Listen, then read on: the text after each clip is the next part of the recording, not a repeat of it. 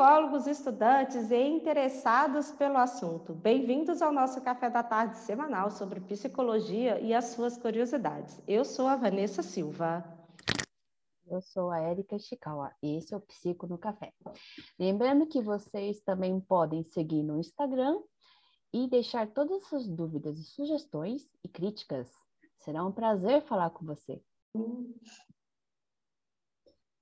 Tá gravando? Bom, hoje calma. aqui. Vamos falar de um tema que é interessante hoje. Limites. Quais são os seus limites? Mas no sentido de um limite mais pessoal, né? Não estou falando em termos conceituais, aí o que pode ser limite ou não, né? Mas há muitas coisas que você põe na sua vida, né? Do tipo, eu não consigo fazer isso, eu não vou fazer, nunca fiz, nunca farei. Né? Isso podemos entender que é um limite que você coloca, né? É um pré-limite. Tem o preconceito, tem o pré-limite. Pré-limite? É, pode ser pré-limite. É que você. Pré-limite é verdade, porque você não vai ter nem acesso ao limite, né? Se você pôr um pré-limite, na verdade. Você não experienciou, como que você sabe que não dá conta? É um termo interessante, Vanessa, porque preconceito é realmente é um pré. Você já tem um conceito antes de ter acesso, um conhecimento direto através de experiência, e você já já tem uma ideia antes de, de, ter essa experiência, né? Aí não vai nem ao encontro da experiência por causa disso. Podemos dizer a mesma coisa de, de outras coisas, dos medos, das fobias, né? Das, das fugas, das evasões, né? Turma- Você não vai de encontro à experiência.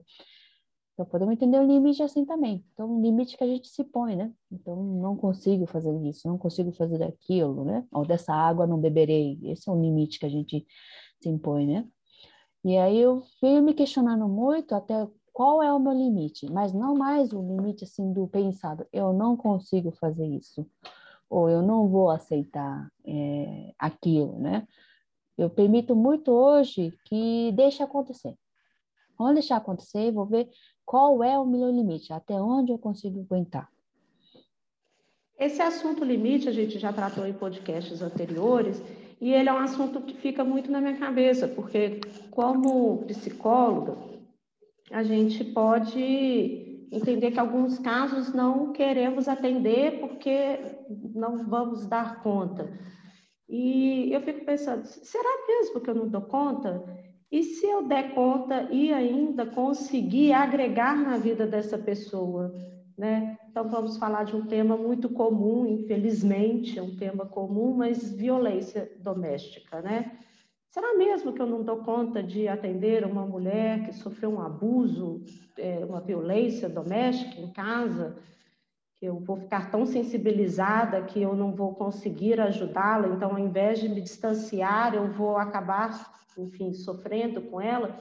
Então, quando fala desse assunto de limite, que nós já tratamos, eu fiquei pensando, ah, eu não, antes, quando nós gravamos, eu fiquei, eu pensava, ah, não vou fazer isso, não vou fazer isso, mas hoje eu já me pergunto, será que não vale a pena experienciar, entrar melhor nestes mundos e entender que eu posso agregar, né? Que eu vou ter, eu vou ter sim essa força de conseguir entender o problema do outro e ajudá-lo na, na resolução, enfim, acolher de alguma forma que seja benéfico para a outra pessoa. É interessante, né? Que parece que é uma pré-experiência que você tem que sentir, né? Então, quando alguém fala de um caso de violência, é, muitas vezes até extremo, aí, de perdas, de luto, nós temos, parece que nós temos impressos em nós mesmos, no nosso corpo, na nossa alma, uma forma de, de agir, de pensar sobre esse assunto, né? De sentir. E aí eu, eu percebo que entra talvez nesse, nessa impressão. Então, diante de uma perda, de um luto, como é que a sociedade reage? Então, é o modo como você vai reagir, como você viu é, pessoas próximas a você lidarem com mortes. Então, vamos lidar desse jeito também. Então, se torna, para mim, parece que se torna uma matriz, um, modo de funcionamento que você vai adotar para si mesma, né? É, E pessoa, até mesmo, isso. E a até pessoa reagiu dessa forma, eu também irei reagir desta forma. Isso, principalmente em casos em que você tem uma família, matriz, você vai agir daquele jeito. O modo como se lida com sofrimentos e perdas numa família é, praticamente é, se torna até genética, né? Porque uma herança, né? Porque passa assim, entre, entre gerações, né? Que vai trazendo um sofrimento que aconteceu muito tempo atrás, aí com seus bisavós, vai se per perpetuando entre as gerações, vai se passando essa forma de lidar com sofrimentos, né? Isso é muito interessante. Então, nós vamos formando o modo como a gente vê o mundo através dessas experiências, não só nossas, muitas vezes não é nem nossa experiência. Nós não sofremos essa perda, só que nós vamos adotar esse modo de ver, de, de sofrer, porque é, o outro trouxe para nós. E trazendo a questão do luto, né? O que é o mais comum da gente ver as pessoas no, no, no momento de luto são as pessoas chorarem, entrar extremo sofrimento, é. E aí a pessoa que não chora, coitada, ela até se acha a pessoa mais insensível do mundo. Ela fala assim, meu, devo ter algum problema, porque só eu não estou chorando aqui. E aí ela, ela fica triste com isso. Não só, Poxa. taxam de frio, é taxado de frio. E a pessoa pode estar sofrendo, Nossa, só que de um jeito diferente. Claro que é diferente de alguém que tira um, tira um selfie sorrindo, né? Num momento de luto. Aí é para se estranhar. Mas Bom, é uma não vou citar essa, essas indiretas, né? Mas, é... Mas sim, tem gente que não chora, tem gente que é contido, tem gente que chora sozinho, escondido. Tem fora várias formas tem de Tem várias formas de agir e você só vai entender oficialmente como é a sua forma de agir. Primeiro, você pode também ler em algum, em algum lugar, você pode pensar sobre aquilo, mas oficialmente, quando acontecer, é como você vai aprender a reagir. Então, não é? Também tem os lutos tardios também. Exato. Então, quando fala hoje de limite, se perguntar, no dia que nós gravamos o podcast, eu tinha alguns estabelecidos, né? Mas hoje eu já não consigo mais ver. Eu entendo que, assim, estou estudando, estou aprendendo cada vez mais sobre o assunto, então eu não sei mais te dizer se eu tenho algum limite. A não ser quando eu realmente experimentar e falar, sim, consigo ir além, não realmente aqui é algo que eu vou precisar encaminhar para um outro profissional, porque aqui deu o meu limite, mas eu pensar neste pré-limite, eu já não consigo mais pensar nele, falar, ah, isso aqui eu já nem quero, nem. Sim, nem bom, né, levando alguns casos aí que a pessoa não esteja usando isso para evitar também, não nem, nem sofrer, né? nem se defrontar, nem tentar experienciar algo novo aí que pode ser difícil. Né? Não vou prestar vestibular porque não vou passar. Ah, tem isso, né? Capacidade. Não vou namorar porque vou sofrer, vou ser traída. Como assim? Você nem passou por isso? Onde você viu isso, né? Ah, não vou me casar porque vou apanhar. Então. É, tem, tem algumas coisas que a gente põe. Algumas pessoas cabeça. usam isso como escudo. Né? E também ao contrário, há pessoas que não se põem limite nenhum, né? Então se expõe ao risco também. Tem esse contrário. Sempre tem os dois lados, né? Tem, tem sempre o 8 e 80, né? Aqueles que se põem limite demais, aquele não põe limite nenhum também, né? Tudo é lícito, uhum. tudo é, não, tudo é lícito, tudo pode. É, eu posso dizer que do ponto de vista pessoal, eu cresci com muitas limitações, mas assim, não autolimitações, limitações impostas. Então, eu sempre tendi ao contrário de quebrar as regras, né? E isso foi muito bom para mim, porque eu sou muito aberta a experiências, sou muito curiosa e acabo, sim, acabo me machucando também em alguns casos, né? Mas eu passei pela experiência, isso que vale. Eu concordo, acho que a gente tem que. É como se você entrasse, entra num restaurante novo, tem um cardápio, você já conhece macarrão com bolonhesa, você já conhece macarrão com molho branco, pede algo diferente. É, o que não pode é você repetir, né? Você vai, experiencia, machuca, vamos fazer de novo na próxima é, que vai dar Não, certo. aí você não. pede algo Peraí, diferente. Peraí, procura um psicólogo para ver por que, que você tem que fazer de novo. É a famosa frase, errar todo mundo erra, né? Errar pela segunda vez na mesma é a famosa coisa. repetição, né? Repetição sem nenhuma elaboração. É, tem isso também. Às vezes a pessoa não elaborou, não pensou o que, que levou a acontecer isso, e as repetições da vida vão acontecendo até a pessoa entender também, né? Ou não, né? Vai tombar, tombar, tombar. A gente está aqui tentando promover a terapia. terapia é ótimo para abrir os seus olhos para repetição de padrão. Por que você está entrando novamente neste, nesse coisa? Não dá para experimentar algo diferente? Por que repetir? Então, eu acho interessante, né? Porque se tornou meu modus operandi, né? Então, muitas vezes eu tenho medo, sinto medo, sinto receio. Nossa, desconhecido totalmente, não conheço, não sei o que que é, né? E, claro, eu tomo minhas precauções. Eu não conheço tal lugar, vou procurar no Google Maps. Hoje, hoje temos até isso, né? Ah, tomo minhas tecnologia precauções. ajuda. Mas, assim, mesmo assim é um desconhecido. É, e, assim, eu percebi que aquilo que eu tenho medo pode ser uma boa oportunidade de conhecer algo novo. Então, eu vou experiencio. Depois é eu posso legal. não é para mim. Eu fui, descobri, vi e escolhi, não é para mim, mas eu passei pela experiência. O que me permite falar sobre isso depois também. É, quando a gente experimenta mesmo, é diferente de saber teoricamente. Né? Só passando na pele algumas coisas que a gente tem uma confiança. Claro que existem muitos estudos, não dá para você passar por todas as experiências da vida, mas quando experiencia é diferente.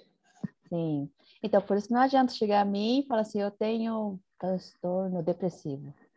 Eu não vou, não vou entender. Se não vou usar da, dos meus conhecimentos de, do que, que é transtorno depressivo, usar meu manual aí, né, doenças mentais, não. Perguntar o que, que é essa experiência para a pessoa. O que, que é isso? O que, que significa? Isso vale muito a pena, porque às vezes a pessoa acha, acha não, desculpa, a pessoa sente de uma forma e você sente de outra. Se você vai já com um conceito impondo em cima dela, às vezes vocês vão falar até de assuntos diferentes. Então, realmente vale a pena estar aberto para entender sim, o que, que o outro entende. Sim, essa questão do, do, do, diagnóstico é complicado, né? Porque uma pessoa vai receber um, um diagnóstico né, bem complicadinho. Você tem transtorno, não sei o que, bipolar, ou borderline. E a pessoa vai buscar no Google, vai comprar um livro aí que fala do transtorno borderline e vai se achar em tudo aquilo. Ah, está suscetível a tudo. Eu tenho isso, eu tenho isso, Sim. eu tenho isso. É? Porque ela experimentou quer... em algum momento na vida aquele Sim, também sentimento. Porque uma autoridade falou a ela que ela tinha. Tem isso também. E aí você, aí essa pessoa vai ficar até fechada para investigar mais o que que é isso, porque já ficou pronta na cabeça dela a ideia. Deu no livro. Pesquisou no Google, já é aquilo, pronto. Não tem cura. Ah, não tem cura. Então, Estou fadada a isso. Eu sei que qualquer, qualquer diagnóstico que você recebe, você vai correr no Google procurar. Hoje em dia a gente faz isso, né? Chega lá, acha que é médico.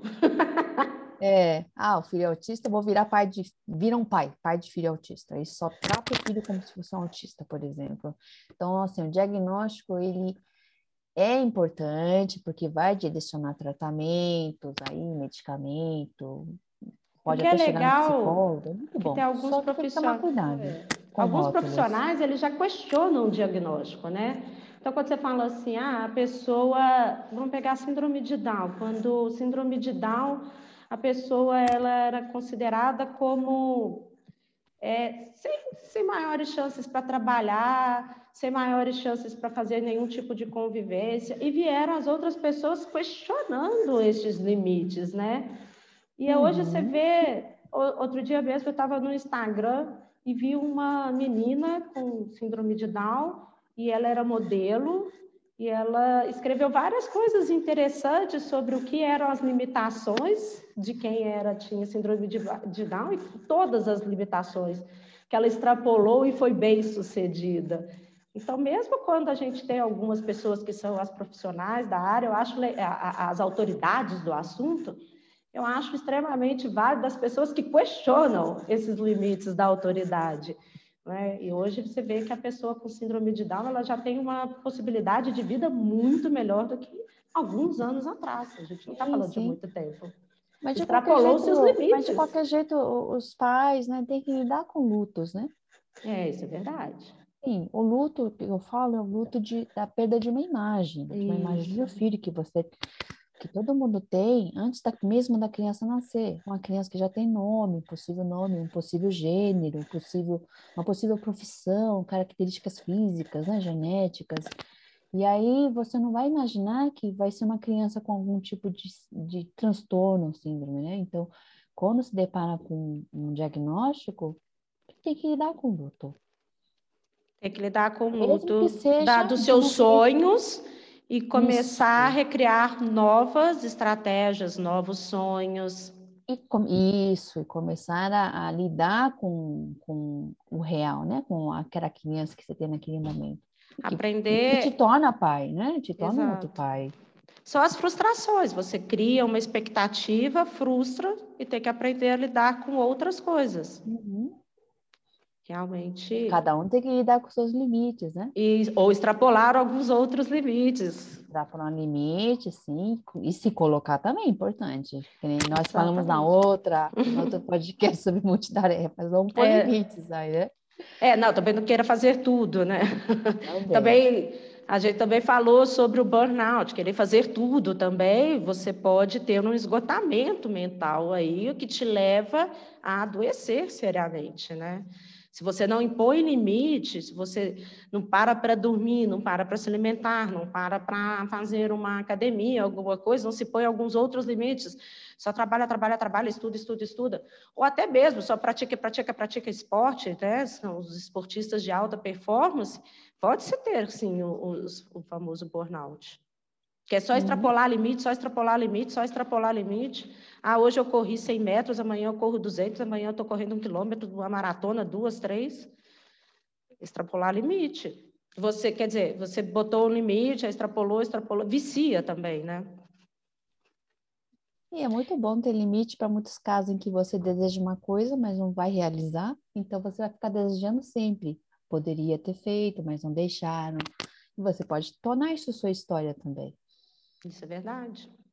Porque sempre conseguir também te dá aquela sensação de super-herói. Aí quando não, você falha, não, acabou sua vida. Que, eu pessoas que não vão atrás, porque não vão, porque querem sempre continuar desejando. Entendi. Tem, é que tem toda uma questão é do de desejo. De é, tem toda uma questão do desejo, né? Na hora que eu consigo, deixa de ser um desejo, perde a graça. Bem, também tem isso. Também. Tem, os assuntos. Os assuntos eles vão se multiplicando, eles, é um o fiozinho que puxa. Né? Tem de tudo. Tem de tudo. Se a gente não põe limite de tempo no podcast, a gente começa a falar hoje, terminando que vem, para tomar uma água. Bom, então, então, temos vários programas, tá bom? Temos, temos. Aqui nós temos assuntos infinitos. Espero tá ter um, um, um, podcast ilimitado. Tá ótimo, Vanessa. Muito obrigada. Muito Eu obrigada que agradeço. Obrigada a todos por mais este café e até semana que vem. Até mais. Tchau, tchau. Tchau, tchau.